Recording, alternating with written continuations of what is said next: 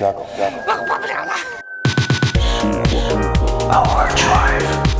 Music，旅行，还给大脑。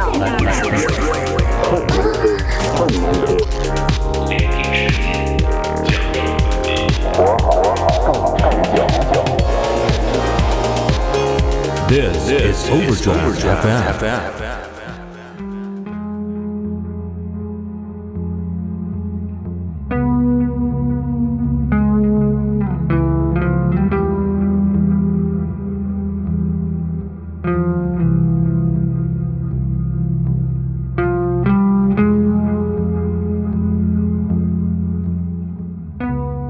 Hello，各位听众朋友们，欢迎收听来自中国三线城市的声音。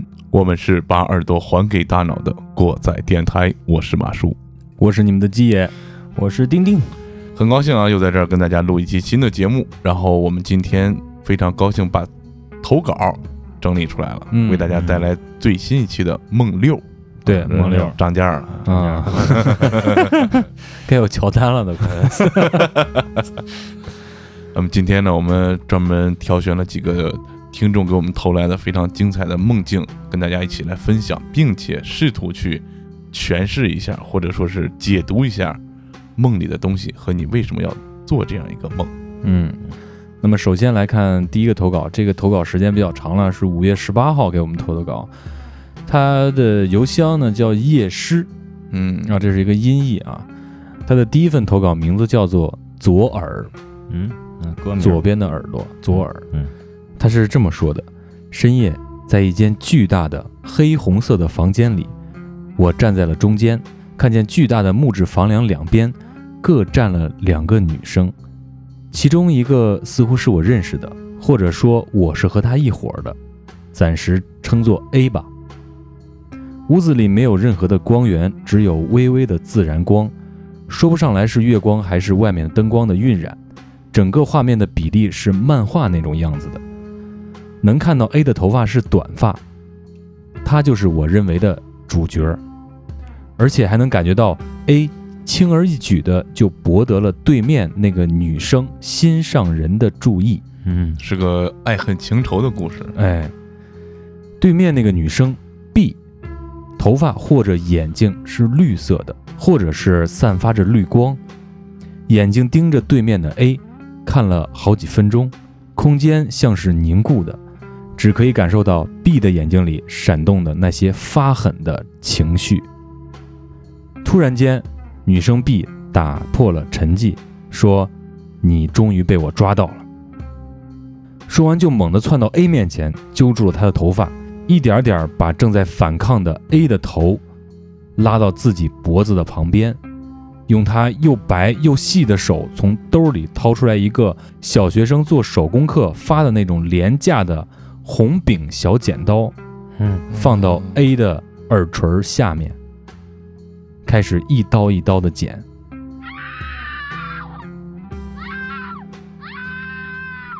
这种小剪刀看起来非常的不锋利，剪的过程非常不顺利。虽然此时 B 背对着我，但是我能够感受到他内心的那种窃喜。B 剪到三分之一的时候，就开始用一边的刀片斜着切 A 的耳朵，而此时我的耳朵突然间感受到了一种剧痛，并且伴随着咯吱咯吱的声音，仿佛 A 不是别人，正是我一样。猛然间，我就醒了，发现我的睡姿压到了左边的耳朵。哦，嗯，这个看上去很有情节、很恐怖的一个梦，其实是因为压到耳朵了。对，睡姿不对，但是我们细思一下，看能不能极恐啊？嗯，这个等于是在梦境中用第三人称视角观察了自己。对，嗯为什么这个 B 会去割 A，或者说割你的耳朵？因为你也感受到了，那个 A 就是你的本人，博得了 B 的心上人的喜欢。嗯，嗯那么你醒了之后揉揉耳朵之外，要想想你最近跟谁聊天了。这个不光是跟谁聊天的问题，它甚至可能是现实中有，可能说是类似的情况发生一。种映射，嗯对，它是一种嗯投射。嗯对对对，你都看人家 B 身上冒绿光了，是吧？哎，对对对，我操，这个点抓的，要不说那个绿色的颜色非嗯非常非常醒目，对吧？对对对你看这里边黑红色的屋子，嗯。黑红色代表了暴力，嗯。嗯。这个横梁代表着压力，嗯，压抑，压抑的，嗯。然后这绿光嗯是吧？嗯。而且你还能感觉到这个 B 在割 A 耳朵时候心中的那种窃喜。嗯。嗯。我觉得可能除了耳朵被压了之外，可能心中有一些些的小愧疚，嗯。已经开始极恐了。那听完鸡爷刚刚讲的听众投的第一个稿子之后，我们再来看他投的还是这个听众啊，他投的第二个稿子《如意三部曲》，这是分了三个故事。对，我们先来看第一个，在梦中，我回到了小学，我站在月亮门的正下方，月亮门都知道啊，哎，嗯，月亮门很低很矮，距离我的头顶呢只有十来厘米。我发现这时候我背着的正是考试的时候最爱背的一个单肩包，颜色是灰色。这包里面呢，装的一些考试剩下的草稿纸。回想一下，这时候我的装扮啊，像是刚参加完月考。但是，一般参加考试回家都是家里人来接我，但这个时候只有我一个人，营营造了一个比较挺详细的一个环境啊。对嗯，这时候我就开始观察周围的情况。是白天，天空是淡灰色的，有一点点微风。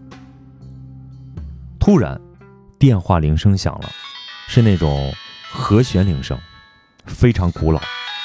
我拿出一个银色的翻盖手机，不光滑也不磨砂，应该是有些磨损。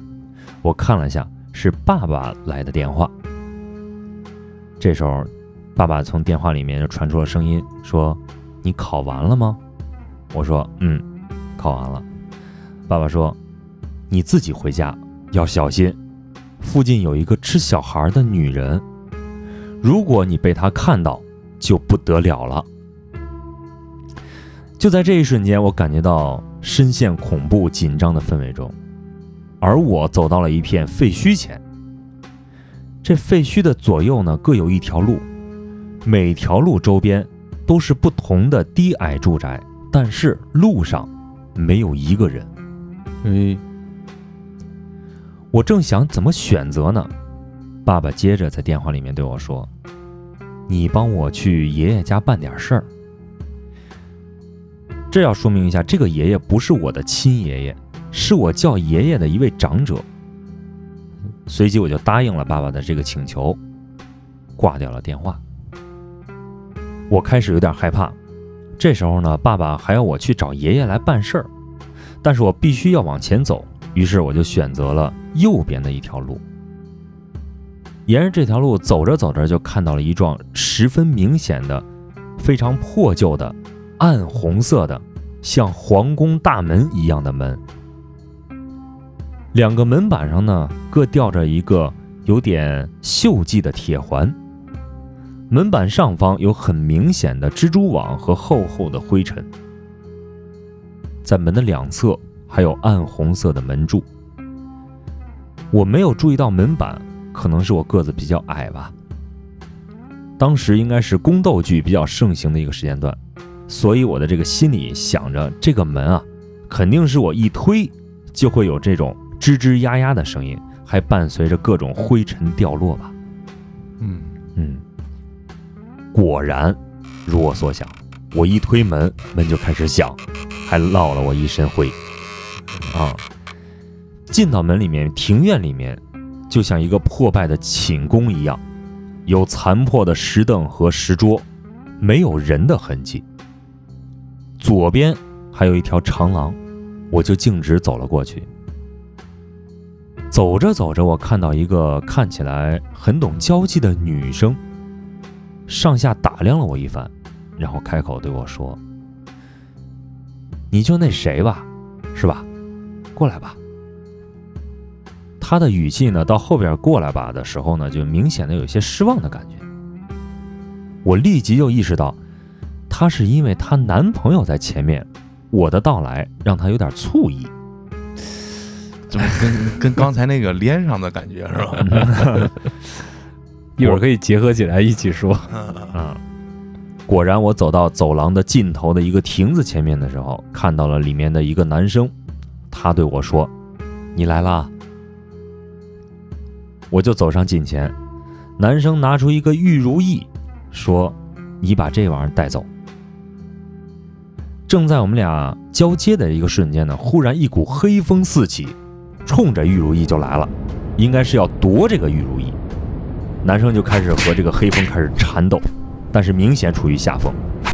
在缠斗间呢，男生喊让之前的那个女生快点跑。我当时猜想是这女生应该是知道事情的来龙去脉的，留下重要情报的人是不能牺牲的。嗯，哎，就在这个时候，爷爷出现了，他像是黑风的宿敌，迅速加入与黑风的缠斗，又迅速跳出来，把玉如意递给我说：“快点把他带走。”我一愣神儿，手就接住了玉如意。就在这一瞬间，玉如意发出了绿色的光芒，随着我手的用力，绿光从我手抓的地方向两侧蔓延。像是玉如意有血管一样，到这儿，我的梦就醒了，就离不开这个绿色感觉。哦，而且刚才说这个宫殿寝宫这种房子，就跟开头那个黑红色的房间有点对对对，是有点类似，感觉挺像。对对对，不过他发过来这个投稿是连续的三段梦，他觉得是应该有关联的。我们让丁丁接着往下讲。啊，我们继续来看第二段梦啊。过了一段时间，我又进入了梦境。这个时候呢，我站在亭子的入口处，才发现这次的梦和上次的梦它是连着的。我看到我爸爸正在和那个爷爷正在商量着一些事情，我就开口问他们，但是无论我怎么喊，他们都不回答我，像是看不见我一样。然后过了好一阵，我爸好像又看见我了，就对我说：“去找那个逃走的女生。”可是我是真不知道她在哪儿。但是此时面前的爸爸和爷爷就消失了，亭子里出现了那个逃走的女生，气氛变得非常的悲伤。我就来到了她的身边，她看起来确实很悲伤，和我说了一些很重要的事儿，但是我记不起来了。我猜啊，大概是那个和黑风缠斗的男生已经死了。这个时候我又醒了。等于做了个续集。对，但是这个梦已经过了有一段时间了，嗯嗯不是接着做的。嗯，咱们来看看第三段。来看第三个啊。不久之后，我又做了一个梦，这应该不是同一天了。嗯嗯我来到了一片绿色的丛林，感觉周围呢有很多地方都被绿色的少儿节目的泡沫背板装饰着。我看到两扇门，但是走进去之后没发现什么有用的东西。但房间内部呢也是绿色的，和外面那种感觉非常统一，有活泼的图案，还有文字，也有很真实的大树、水、土壤、树叶、沼泽。我回到外面呢，还发现了很多小动物，另外还有一些奇异的人，我就有点害怕他们。他们看起来啊，像是对其他人有诉求。我就在这个绿色的世界走来走去，和小动物玩了一下，然后不知怎么就得知了我爸参加了一个战争，然后我爸呢就出现在我的面前，看见爸爸的那一瞬间，我就醒了。醒了之后，我认定这就是之前两个梦的延续。他说，做梦的时候有一种感觉，醒了之后这种感觉更加强烈。现在我这么一想呢，难道我是钻到了玉如意里面去了吗？哎，这梦就告一段落了啊。这感觉有点儿有点玄学的劲儿，这个梦。这个应该是发生在一个多维空间里的一个，哎而且能够自由穿换。有点这种跳转的感觉。那咱们来稍微分析一下里面的事儿啊。如果咱们硬凹把头一个也加进来的是这样讲的话啊，首先这个女孩 B 嗯，和后面那几个梦里面逃走的那个女孩，我认为应该是同一个人。哦，这个玉如意是个什么东西？可能是一把钥匙，嗯嗯或者本身这个玉如意里面就有一个空间。嗯嗯我们就就着梦里的场景这样讲啊。为什么 B 要报复你去割你的耳朵？除了你耳朵睡觉被压住之外呢？很可能他觉得这个男孩死了，是因为你哦办事不力，对，嗯。是吧？嗯。因为让你帮你那个爷爷，但是你没有弄。嗯。后来你进入到那个神奇的世界之后，可能是因为你拿了这个玉如意，打开了那个世界的大门，嗯，也可能是这个玉如意你接触以后，你的意识就进入了这个玉如意里面的世界。嗯。对，后面里面你知道的什么战争啊这些的，嗯。很可能就是那些你看上去很奇怪、有诉求的人，他们从这个玉如意的世界里发出了求救信号，嗯，让你的爸爸去帮忙嗯。拯救他们的世界也好，解放他们的世界也好。嗯，那个黑风嗯。可能就是他们的敌对力量要入侵啊，或者怎么地。嗯但我还有另外一个想法，就是他们里边不是有很多奇怪的人嘛？嗯。我觉得那些人可能就是在战争中丧生的这些战士。人灵魂那种。对，嗯。也有道理。嗯，而且他就是最后最终作为一个守护者，嗯。嗯，在出现在那个世界里面。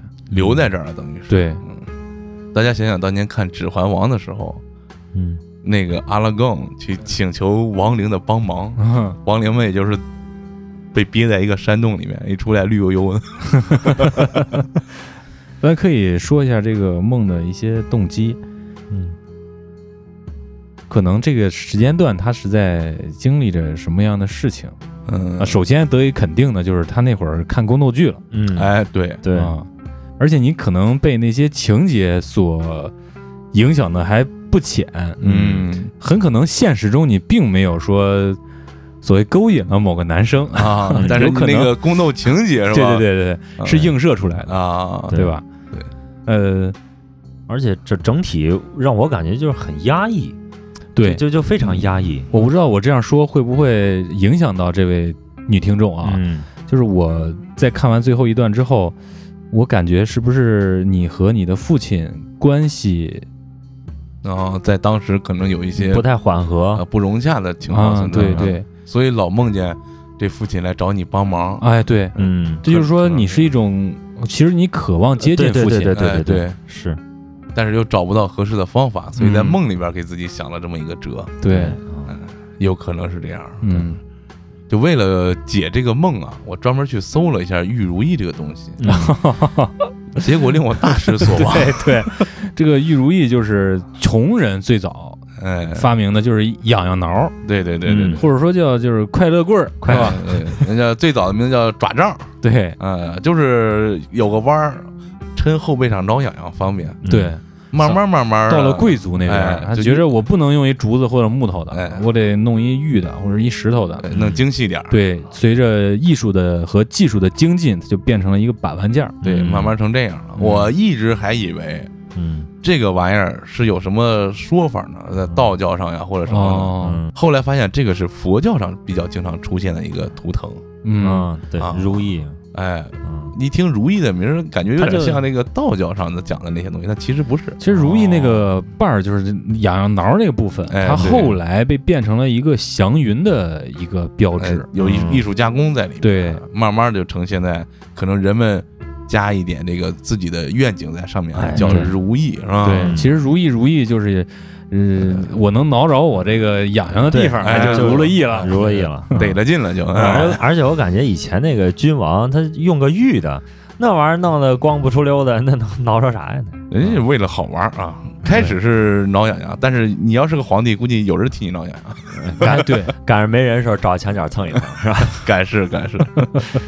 那我们来接着往下看啊。嗯说实话，我们听众投稿还是不够积极，所以弄得没招了啊。马叔去美国天涯上找了几个梦，美国天涯，对我发现这个外国人做梦啊，跟中国人做梦都是根据你自己经历的这个实景来映射的。比如说你梦见你死了，可能你就下地府了；他们梦见自己死了，可能就下地狱了。啊，对，一样的，一样。其实还是很多客观的映射在里面。对，嗯都有负责人。大家也不要过分解读，把自己吓着。嗯但是我接下来要给大家讲的一个梦是这样的，在这个洋论坛上，有人发了这么一个问题，意思大概就是你有没有什么梦，梦见之后成真了？这大家经常讨论的一个事儿。对对嗯对。然后这时候就有一个叫 SJX 的人，他在这条问题下面回复了一个梦，是这么说的：嗯我做了这么样一个梦，在这个梦里呢，我和我的妈妈一起去遛狗。嗯等我们走到一个我们平常经常遛狗的街区的时候，我们叫它富民路吧。刚拐过路口，觉得后面跟过来一个人，我也没有太在意，但是回头瞟了一眼，嗯看见是一个穿警服的人。嗯，这人我从来也没见过，但是也觉得没什么事儿，因为毕竟穿着警服呢，是吧？嗯对，但是越走啊，这个心里就感觉越不对劲，嗯越走越不对劲，越走越不对劲。我就跟我妈一块儿就绷不住了，就开始跑，开始狂奔。嗯但是发现不管怎么跑，都甩不掉身后那个人，嗯哦，很快就被他追上来。我妈被他扑倒在地上，开始拿刀捅。哦呦，哦这时候我就拼尽全力冲到他身上，把他从我妈身上拉开了。嗯再后来就是警察呀、围观群众啊，什么都过来了，嗯把这男的就给控制住了。哇，就真警察过来了，嗯再一恍惚，这个男的就被判了，判的什么罪呢？企图谋杀和假扮警察罪。嗯啊，说明这警服还是假的。嗯。在梦里呢，我还接受了采访啊什么的，有些电视台记者啊、当事人采访这些的。挺挺全乎。但是又过了二十年，这个梦梦里啊，嗯又过了二十年，这个人刑满释放了。啊，出狱之后呢，就到处扬言要报复我们。嗯。这时候我就吓醒了，发现自己喘着粗气，那心跳噔噔噔的。嗯。这个梦是大概十一二岁的时候做的。哦，有很多年前了，一猜，哎，对嗯，你说到这儿是一个普通的噩梦，对，嗯。他要跟这个问题接上，就是下面了。他说，尽管这个噩梦挺吓人，但是过了几天呢，我也没当回事毕竟是个梦，对呀、嗯。可是，在大约一个礼拜之后，我又去遛狗的时候，可给我吓坏了。等我又按照平常走的路线走到富民路这块儿的时候，从我旁边开过去一个车，哎，我就又斜瞟了一眼，发现哟，就是梦里梦见那个男的。哦，，这是现实生活中，对，就是这梦过了一个礼拜之后，现实中他就去那儿遛狗，他去那儿遛狗的时候哎当时我就惊了。嗯。但是心想，做梦毕竟是做梦，应该没什么大不了的，我就还按着这个路往前走，牵着狗。但是，等我走到梦里面被他追上行凶的地方，我就犯贱，看了一眼路边的房子，嗯。那房子窗户里就是那人的脸，哇，而且还直勾勾盯着我看。嗯。但是，想起来那个梦，我也不敢跑了。嗯，对，啊，因为他怎么着都能追甩不掉。上，我就赶紧加快脚步走，走了一段，过了那个人的视线范围之后，我就换了一个平常不走的方向，撒丫子就跑回家了。哎，后面他说呢，虽然这个是很小十一二岁时候的梦，但是是这么多年来一直记得很清楚一个梦。因为连上了跟跟现实中，哎，这个太这太哎呀。这太吓人了，不过我们把自己剥离那个梦境来想一下啊，嗯。很可能啊，因为你看他遛狗跟梦里梦见遛狗的地方都离他家不远。嗯，这个男人之所以出现在他梦里啊，不是因为别的，因为他见过，对，嗯。哎，他没有在意，很可能这个小孩子小，这个男的面相不太好，嗯。就给他留下一种恐怖的印象，对所以梦里就梦见这么一出对投射到梦里了，对。这样的话，而且玻璃车玻璃里边看着，没准儿就是人家开车完事儿又回家了呢。哎对，嗯。结果你又在现实当中又看到这个男的，当然会吓得想尿裤子的感觉，搁着谁都受不了这个，嗯。这个比较有意思，这个。嗯。但是我看底下很多回复，就这种梦一般都是感觉，哎，我好像梦见过，都有点逮着物那种感觉。嗯，好像也有点自我麻醉的劲儿，你知道吗？对嗯对，因为因为其实梦里面，尤其是人的脸是非常难看清楚的。对嗯，而且你发现没有，就是咱们也做过梦，就是当一些事儿你不太确定的时候，你都会自我麻痹，然后来劝自己，来相信这个事儿就是这个事儿，脑补一下，对，啊你的主主观给你补偿呢。对，让它更完美一些。其，实，在梦里边，你出现一些熟人什么的，除非你跟他特别熟，嗯嗯，或者说有非常就是强烈意识的这种交集，你会记住他。嗯而且在梦里边，你根本真的不会看到他的脸。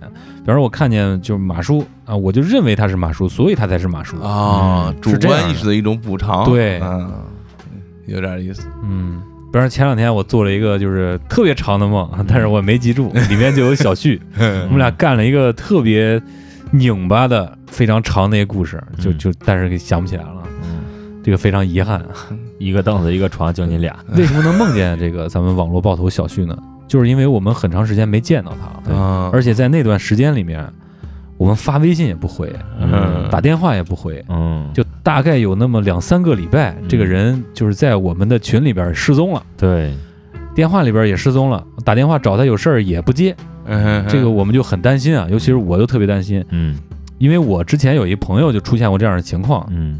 结果过了一个月之后，从他家人那里得知，他被公安局给抓起来了。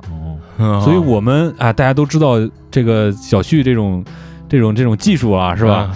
所以我们很担心嗯啊，最终还是在这个梦之后啊，还是联系到他了。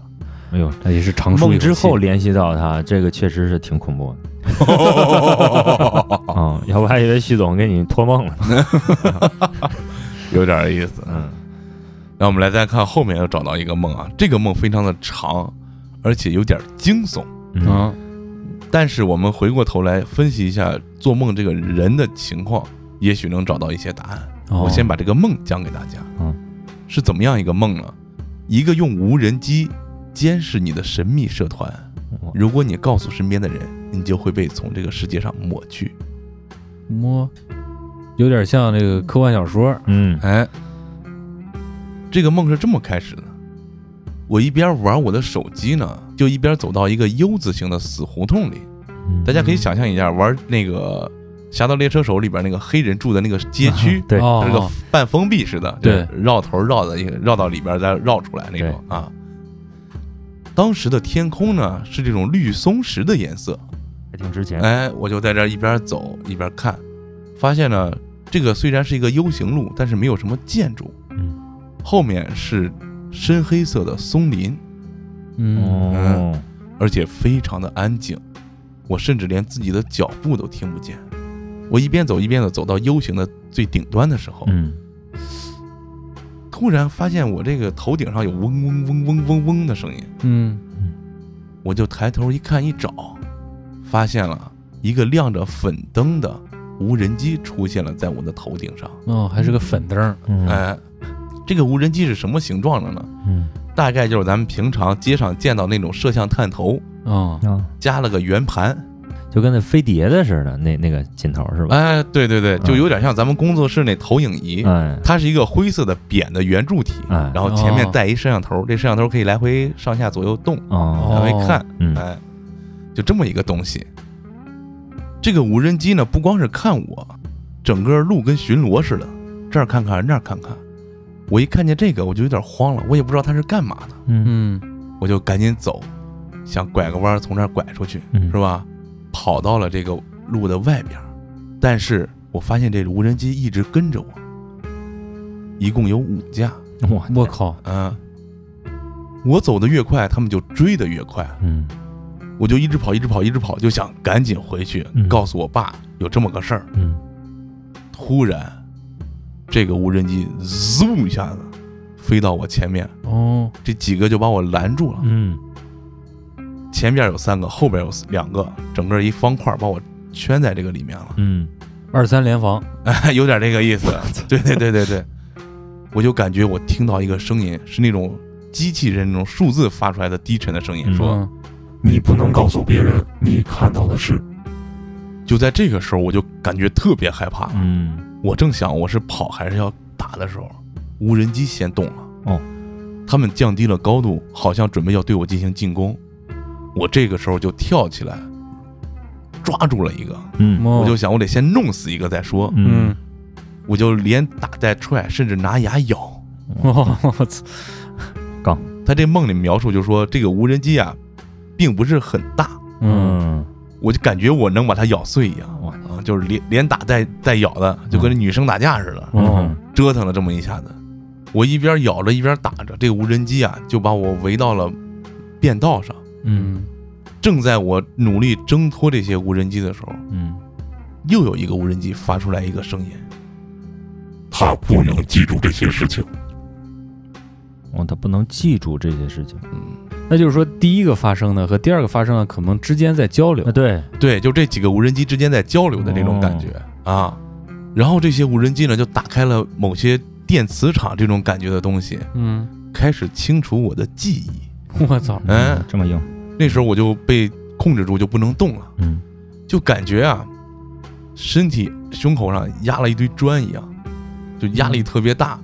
还有一种感觉就是触电的那种麻麻的感觉。嗯过了一会儿呢，这几个无人机就换了个队形离开了。这时候，我记着还有能看见无人机这个事儿，但是我嗯忘了跟他们打架这一段儿。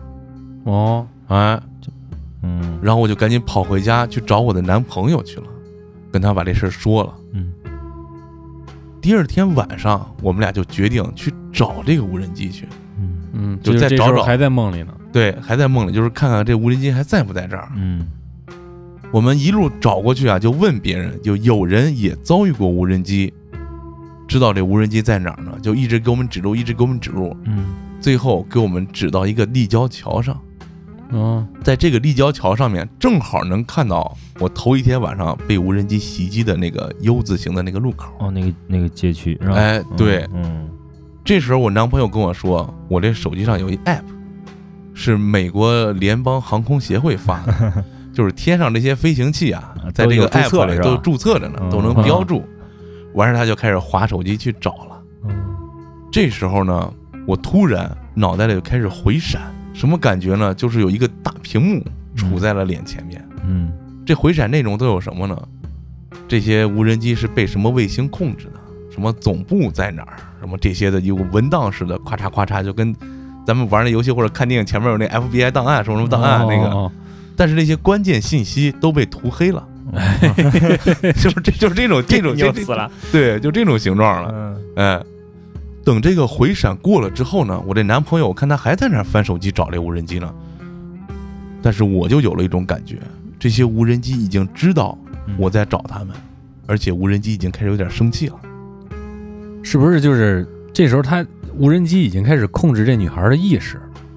这是在梦里呢，还不太清楚嗯啊。他就感觉我既然回闪出现这些无人机的信息了，嗯可能无人机也知道我在找他们对对对可能要着急要找找我来了，有这种互互通的那个。哎对嗯等这感觉涌上我心头没多一会儿啊，我就看见一个年轻的女孩，大约二十多岁，把车停在了我们的附近，正好也是能看见我昨天被袭击的那个地方。这个女孩有点微胖，有一头卷曲的长发，但是穿着一个毛衣，就跟他们当时穿的衣服感觉季节不太对付。嗯这女孩啊，停车的时候一直看着我，车轱辘怼上停车墩儿的时候撒了一下一整，然后一直非常同情的往我这边看。我就觉得这女孩肯定知道点什么事儿，我就走过去问这女孩嗯：“你知道这无人机怎么回事吗？”女孩悄悄的告诉我说：“我知道，但是咱们在这儿不能说。”嗯这时候我就开始心情发生反应了。我开始是很平静的去问他，慢慢的感觉有点生气，最后我就叫起来了，甚至在梦里力量非常大，一把就把这女孩的车给举起来了，哇，我操超能力。把这女孩悬在了这个半空里边。嗯这女孩说：“别别别别别，你把我放下来，我给你说怎么回事儿。嗯但是在这儿真不能说。”突然，我这个心境被这女孩平静的口吻给恢复了，我就把它放了下来。嗯正当我把车放下来，要去驾驶座问问这女孩怎么回事的时候，无人机出现了，嗯又把我控制住了，嗯就那种浑身瘫的感觉，被电住那种感觉，嗯。从后边又来了很多无人机，比上次那五个还多。有一个无人机把她的男朋友给控制住了。哦然后迅速的给她男朋友洗了脑。这时候她男朋友还在那玩手机呢。洗完澡之后，她男朋友撒了个癔症的感觉。哎，我怎么在这儿呢？我怎么在这儿？我在这儿干嘛呢？然后就径直走回家了。哦，哦，这就这就跟那黑 黑衣人那对对对，跟那个似的，就往家走了。嗯然后还有几个无人机呢，就把刚才我过去找的那个年轻小女孩儿给控制住了，嗯开始去消除那小女孩的记忆。嗯但是完事儿之后，这小女孩儿假装特别义正的，来回扫了扫，嗯，最后又给了我一个非常同情的眼神，看着这无人机把我给拖走了。哦，这无人机就把我给弄晕了，放到了一个类似于纯白色的豪宅里面。嗯来了三个大的无人机，这三个大的无人机啊，就用摄像头一样的眼睛往下瞄着我，又告诉我说我们告诉过你，你不能记住这些事情。我们告诉过你，你不可以跟别人说我们的事情。还是那种电子的低沉的声音。嗯然后我就慌了，开始解释，一通乱解释，什么我害怕呀，我不知道啊，我想告诉我男朋友啊，就这些乱解释，没用，没用。无人机紧接着又来了一个声音，你会忘记的。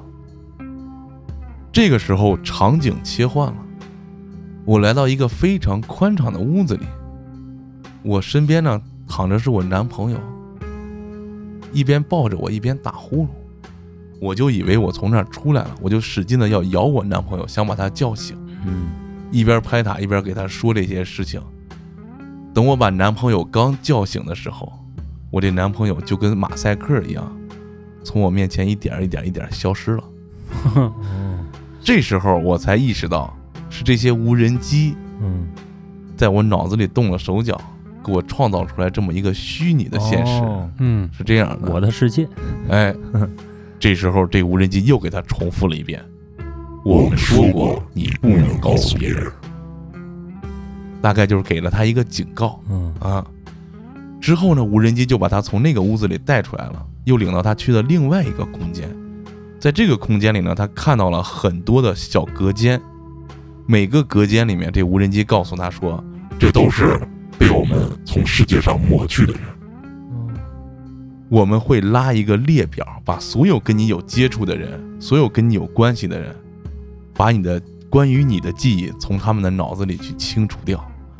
之后，我们就把你关在这儿了。哦他说这屋子有很多呀，但是我记不住都是什么样的，但只记住了有一个虚拟现实，就是一个小女孩拿着一个一半脸是考拉，一半脸是狗的一个玩具，坐在大峡谷的当中。嗯。但是整个场景虽然看着是无缝的一个全景图，嗯，但是能看出来是一个虚拟的现实，嗯。哦。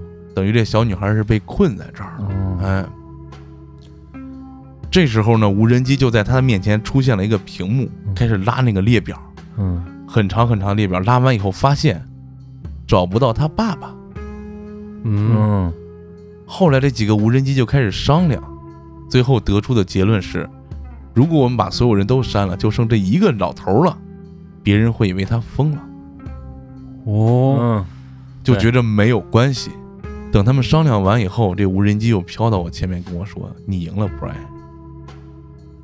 在这儿我不知道是大脑的意思，还是嗯这个主人公名字的意思。嗯嗯大概就是说，我们现在给你两条选择，嗯要么你谁也别跟谁说，要么你爸爸在这世界上就会疯掉。但是我拒绝了。嗯我说我我必须要跟别人说，你把我弄死，我也不会妥协的。嗯，哦这个时候，梦就醒了。我的最关键的是，等她从这个梦里惊醒的时候，嗯她男朋友正在她旁边搂着她打呼噜呢。啊哦所以她在后面写道嗯：“我醒了之后，看着我男朋友，我什么都不敢说，但是我又不敢接着睡，嗯一直熬到了天亮。到现在这个事儿也没敢跟我男朋友说。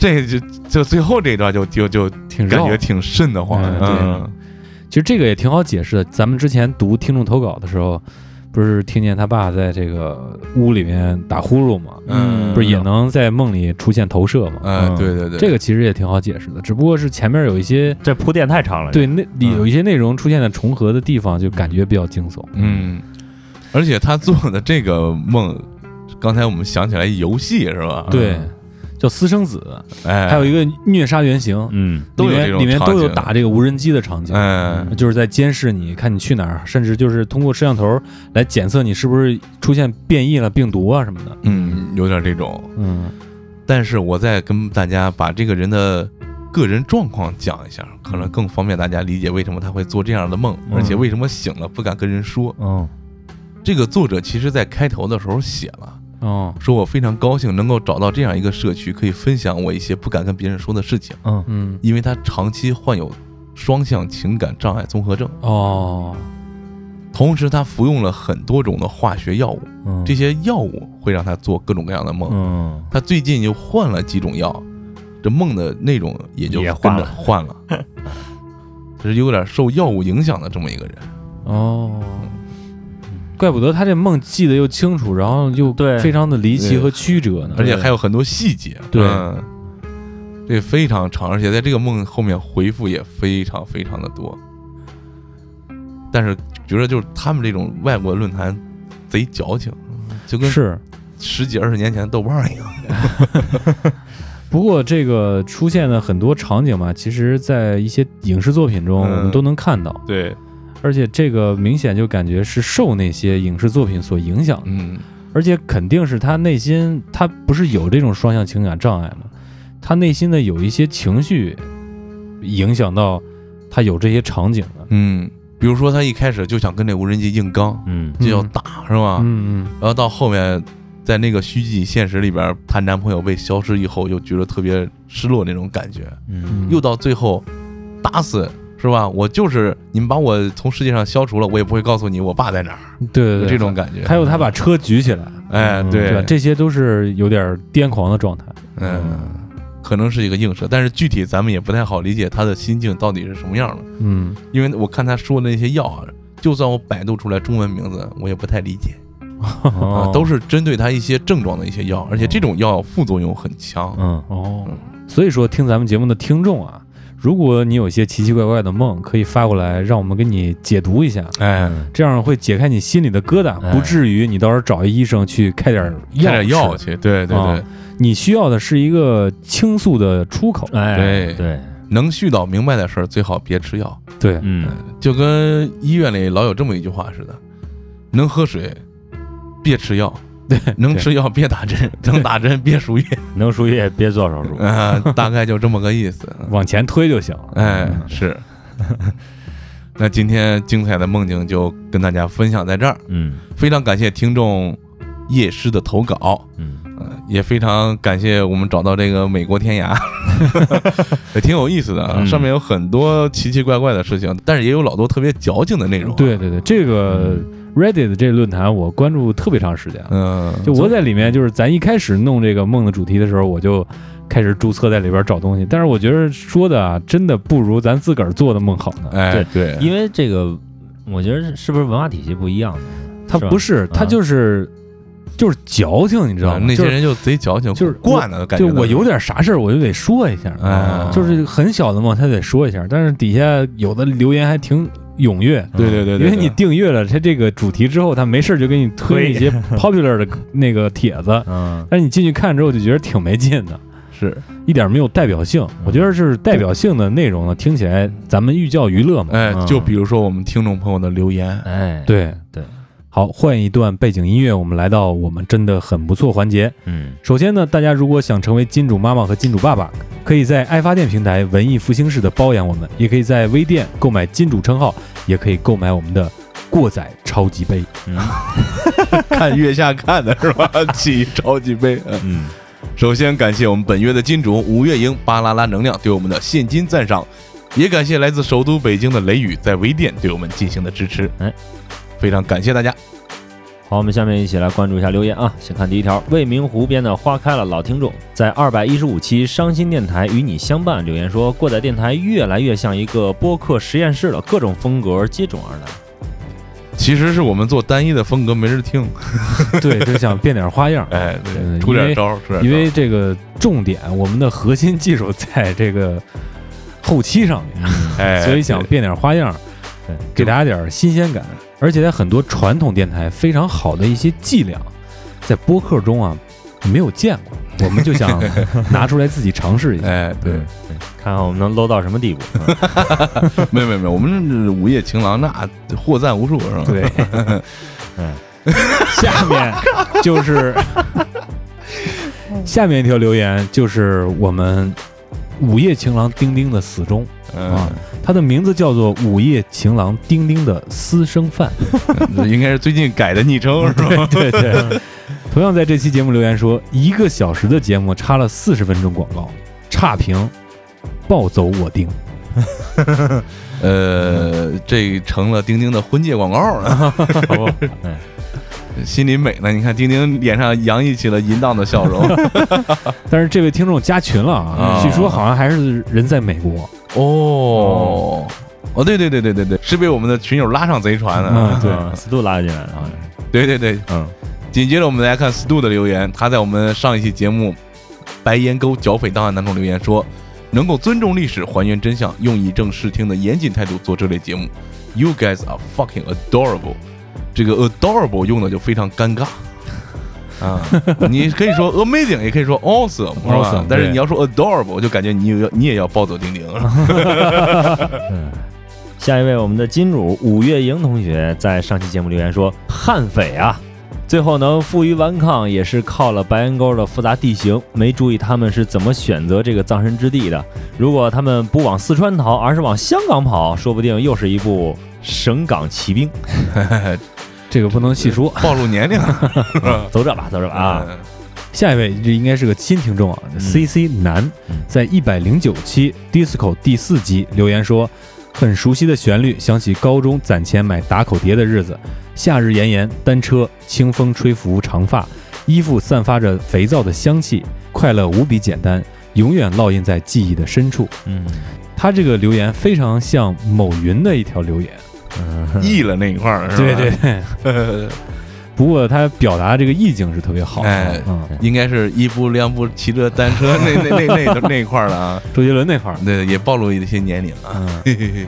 下面一位听众小熊零幺二三五九，在我们的二百一十二期《Rocking in the Free World》给我们留了一段非常有深意的留言，也印证了我们的观点啊。说补充一个背景小知识，林肯一开始并不是要解放黑奴，他也直接宣称并不是要废除黑奴制度。嗯北方州要发展工业，实现原始积累，要求拉高关税，保护国内工业。南方蓄奴州的农产品全都卖给英国，怕遭到报复，不同意涨关税。倒不是不能卖给别国，而是英国的炮舰不让。哦，又发生了新成立的州，正好位于蓄奴分界线上，两边抢人，加上法国里挑外撅等乱七八糟一系列原因，于是南方州按照当时美国法律，公投脱离联邦。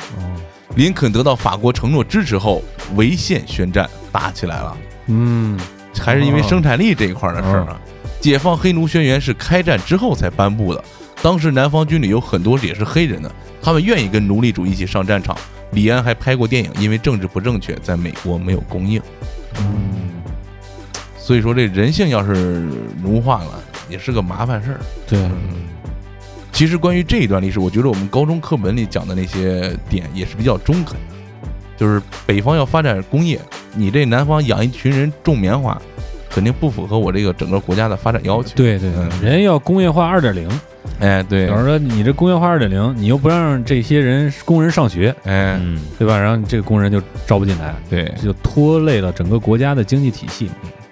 但是，课本里主要宣扬的是一种所谓的平权，呃，阶级斗争这块儿，对哎，斗争这一块儿，对对对，而没有把核心抛出来。对这个是我们在长大之后需要去了解的。哎小熊呢还听了我们其他的几期节目，其中就有《中国有金链儿》哎啊，这第一期。哎他说：“对我来说，最好听的说唱歌曲就是《Lose Yourself》。，I am numb，对，最难的那一年多，经常会翻出来听听，想办法让自己振作。这是音乐给我的力量。这歌现在没法听了，听着听着就哭。至于大金链子节目，呃，基本没看，也看不懂，不评论。理性、客观、公正啊。对对，我前一段时间有人放出来一段视频，就是艾米纳姆在格莱美颁奖礼上又唱起了这首歌，哦，当时台下轰动。对，这是艾米纳姆出道时候的成名曲。嗯，哎，现在想想那时候看那个电影，听那个歌也是感慨颇深啊。对，反正在电视剧里，或者说在一些电影里，或者说一些音乐平台放了一下他的那个 MV 啊，或者说他那个八英里那个短片的片段，剪辑什么的，嗯，听到这首歌就会鸡皮疙瘩起来了。这首歌的感染力是非常非常强的，也给了那一代的年轻人很多力量啊。对对对，所以说做音乐啊，不管是曲也好，词也好，最好还是表现一些真实的内心，嗯，才能有共鸣。对，同样，我们小熊也来到了二百一十五期伤心电台。他在这儿说，哥几个声音明显更自信了，状态也更放松了，挺好。这估计是从前听过来的，是吧对对对，嗯，他也是在最近一段时间给我们留言，才给我们留言的，肯定是听了不少节目，对对，非常毕竟是咱们首都的听众。而且还是金主啊，给我们支持了，估计是憋不住了啊啊，我得充值。啊，下一位听众梅子在二百一十三期《音乐是否离你更近》留言说，从现在的年轻人听的这些歌中就可以看得出来，有内涵、有意思的音乐已经离我们渐行渐远了。小时候我听音乐主要听的是旋律，很少听歌词儿。旋律好听，我能听一整天。后来呢，年纪大点以后呢，慢慢的也要开始听歌词儿了。现在这个年代是要歌词儿没歌词儿，要旋律没旋律，全都是商业性的网络歌曲，根本没有一首能够打动让我一听一整天的歌，真可悲。以周杰伦为首的辉煌时代应该是不会再出现了吧？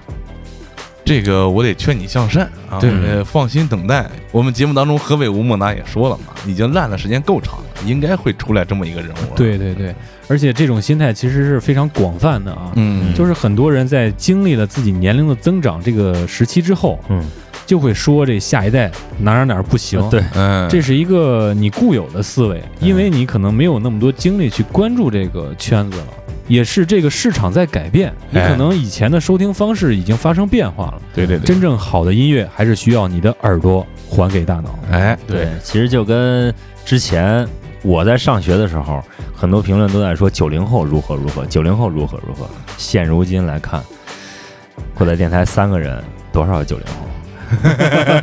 是吧？谢谢谢谢大家，过来电台五个人，五个人，对，过载电台五个人，多少哎九零后？谢谢大家，谢谢您嗯您捧我，所以还是有一定时间的话，还是发掘一些新的音乐，对，相信肯定会有打动你的。哎，对，不要放弃，不要放弃嗯，来，下一条是一个技术派的留言，哎，啊，名字叫做李胖子，他在上期节目白岩沟档案留言说，更正一点，他们使用的应该是仿制 AKM 的折叠拖型五六杠一式突击步枪，对，我军称为冲锋枪，哦，嗯，使用的是七点六二毫米乘以三十九毫米的中间型枪弹，标准射程是八百米，有效射程是四百到六百米。阿富汗战场上有记录在一千米左右造成杀伤。一直很喜欢郭仔的节目，希望你们越办越好。哎，也非常感谢啊，希望这种留言也多一点，帮我们以正视听啊。对，而且也能给我们增加一些知识。对哎，对对对对对，今天的这最后一条留言让我来读吧，这个是过载电台在地下的时候，啊就是没发节目上来，就是实验阶段的一个元老，嗯瓶子里的大象。一开始是在我们这儿上学，之后又回到了老家参加了工作。他在二百一十五期《伤心电台与你相伴》中留言说：“其实很多次想在过载电台留一个走心的留言，生活太忙碌，一个一个节目就这么错过了。今天从上海回嘉兴，在高速上听了一路，时间刚好。回嘉兴后又喝了一顿酒，想起鸡爷刚做电台的时候，当时一帮人处于迷茫期，有大学刚毕业的，有刚高考完的。记着第一次也是最后一次录音，我们一群人在全国各地，有在广州的，有在北京的，在湖南的，在深圳的，在成都的。鸡爷在邢台，然后录完，鸡爷在群里说了几句话。那时候感觉鸡爷的状态是很失望的。其实我觉得录的也挺傻逼的。后来鸡爷自己开始做音乐播客，虽然我后来转发和评论都很少，但是每一期我都听。过载电台走到今天，真的是由衷的高兴。它是一个平淡生活的英雄梦想。基爷结婚的时候，我就想说什么都要去看一眼基爷现在到底是什么个逼样儿。看到基爷三十岁了还在自己的情怀里，是挺为他高兴的。我现在喝多了，就是觉得每次听过载电台，听到基爷的声音，我就觉得梦想不能放弃。我作为一个班儿逼的同时，还要坚持我自己的梦想，所以我又买了一个效果器。我他妈又开始弹琴了，好吧，鸡爷你赢了。哎，这这这，这成功拉下坑啊！但是我觉得这这个说的，哎，挺走心，挺好。是，其实我认识他，把他拉过来跟我一块儿做节目的那个时候，我才认识他两年。就是我回到咱本地之后啊，我拉他一起玩过乐队，但是没玩成，就是一直有联系，经常一块儿聊点天儿什么的。但是一直到今天，已经将近十年了，我们关系处的还是特别特别好。嗯呀，接哭了，哎呀，嗯，哎，说到这儿，非常感谢大家留言啊！一会儿送给你一首《格子间里的女孩》，时间久了也很美啊。结婚了，结婚了，嗯，当然呢，我们也在这儿祝你啊！既然效果器和吉他又都买了，就支棱起来。对，支棱起来。嗯，我看你朋友圈，你媳妇儿也会弹琴，就是组一个三人乐队啊，带孩子，然后 完全可以。然后参加那个星光大道，没准以后也是我要上春晚，呃吉祥三宝啊，Jackson Five 这一块儿啊，国家政策放开了，最起码能弄个 Jackson Four 是吧？我靠！可以可以，这是嗯。啊，那非常感谢大家的积极留言，还有最后这一条走心的留言，让我们鸡爷老泪横流的感觉啊！是，如果大家想跟我们进行更有趣的互动，也欢迎点击我们的公众号，里面有我们神秘的进群方式。我们的公众号是过载电台的全拼，同时也可以关注我们的微博“过载电台六六六”。你也可以在爱发电对我们进行文艺复兴式的包养，同时在微店里面购买我们的金主称号，成为我们的金主爸爸和妈妈们。嗯，可能刚刚加入过载的听众还不知道我们正在征稿，在这里再给大家说一下，我们目前呢对神秘体验、灵异经历、令人慌乱和感动的梦，还有你现在遇到的一些心理问题或者说是情绪问题，都在进行征稿，大家可以给我们写邮件发送到过载电台的全拼 at sina 点 com。呃，那本期节目咱们就到这儿，跟大家说一声再见，请大家持续收听来自中国三线城市的声音。我们是把耳朵还给大脑的过载电台，我是马叔，我是你们的鸡爷，我是丁丁，哎，那咱们就这吧。拜拜。Hope will just go away. But once you've been held dead,